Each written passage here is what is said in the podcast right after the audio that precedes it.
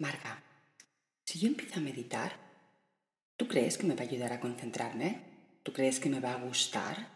¿Me va a ayudar a sentirme mejor? Mm, y yo te contesto. El camino meditativo ni te tiene que gustar, ni hacerte sentirte mejor, ni te va a ayudar solo en la concentración. Es mucho más que eso.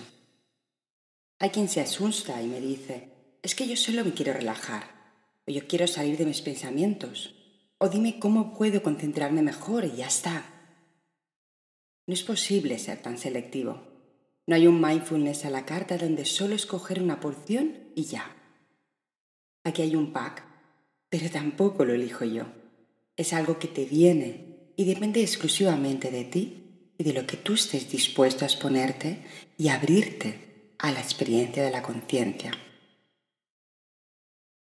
No sé cómo te irá, no te lo puedo asegurar, pero sí te puedo contar mi propia experiencia.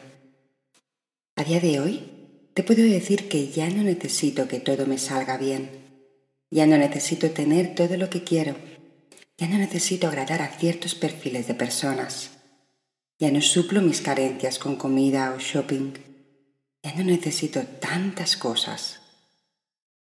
El entrenamiento de la atención plena me ha ayudado a minimizar el ruido mental y la divagación, adentrándome de forma más rápida y sencilla en el foco que requiere de mí en ese instante.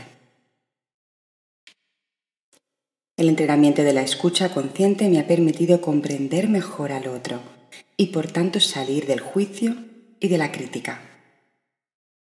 El entrenamiento de la ecuanimidad me ha permitido soltar expectativas idealizadas, abrazar, gozar de cada momento, de cada instante, tal cual es.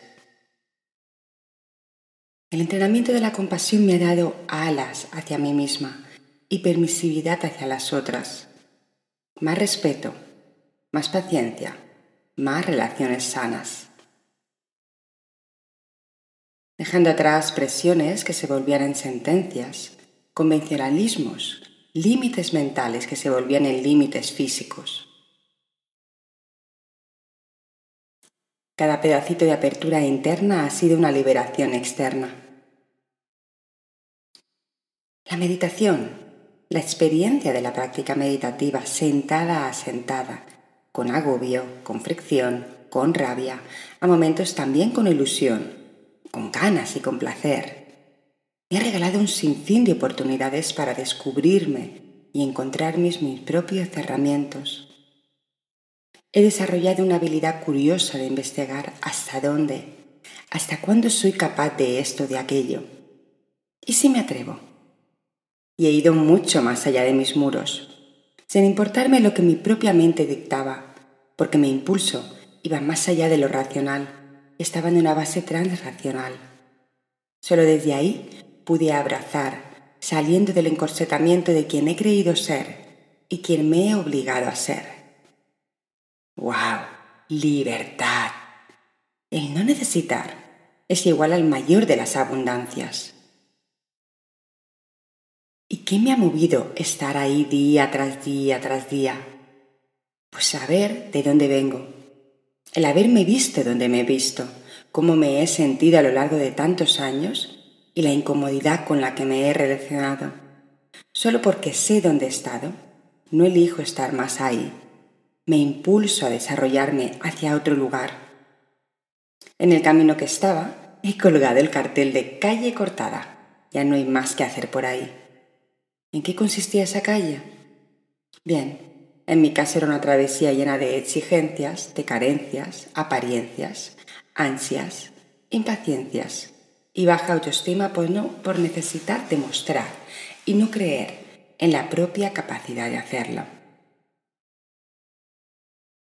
Estos ingredientes me llevaron a unos resultados que si bien no fueron de todos malos, sí es verdad que no disfruté mucho del proceso. Ahora no es tanto hacia dónde quiero llegar, sino en qué camino estoy transitando y cómo estoy en armonía en este camino. Pues no me importa si a veces la vida me hace parar más de lo que me gustaría, o me encuentro algún obstáculo, o de repente se acelera todo. Todo esto es fruto de sentarme día tras día sobre un cojín y aplicar prácticas de atención plena en mi vida cotidiana. Así que si me preguntas, ¿qué puedo conseguir con mindfulness y meditación? Te diré que lograrás la libertad que estés dispuesto a darte. Feliz día de presencia. Te acompaño, te abrazo. Chao.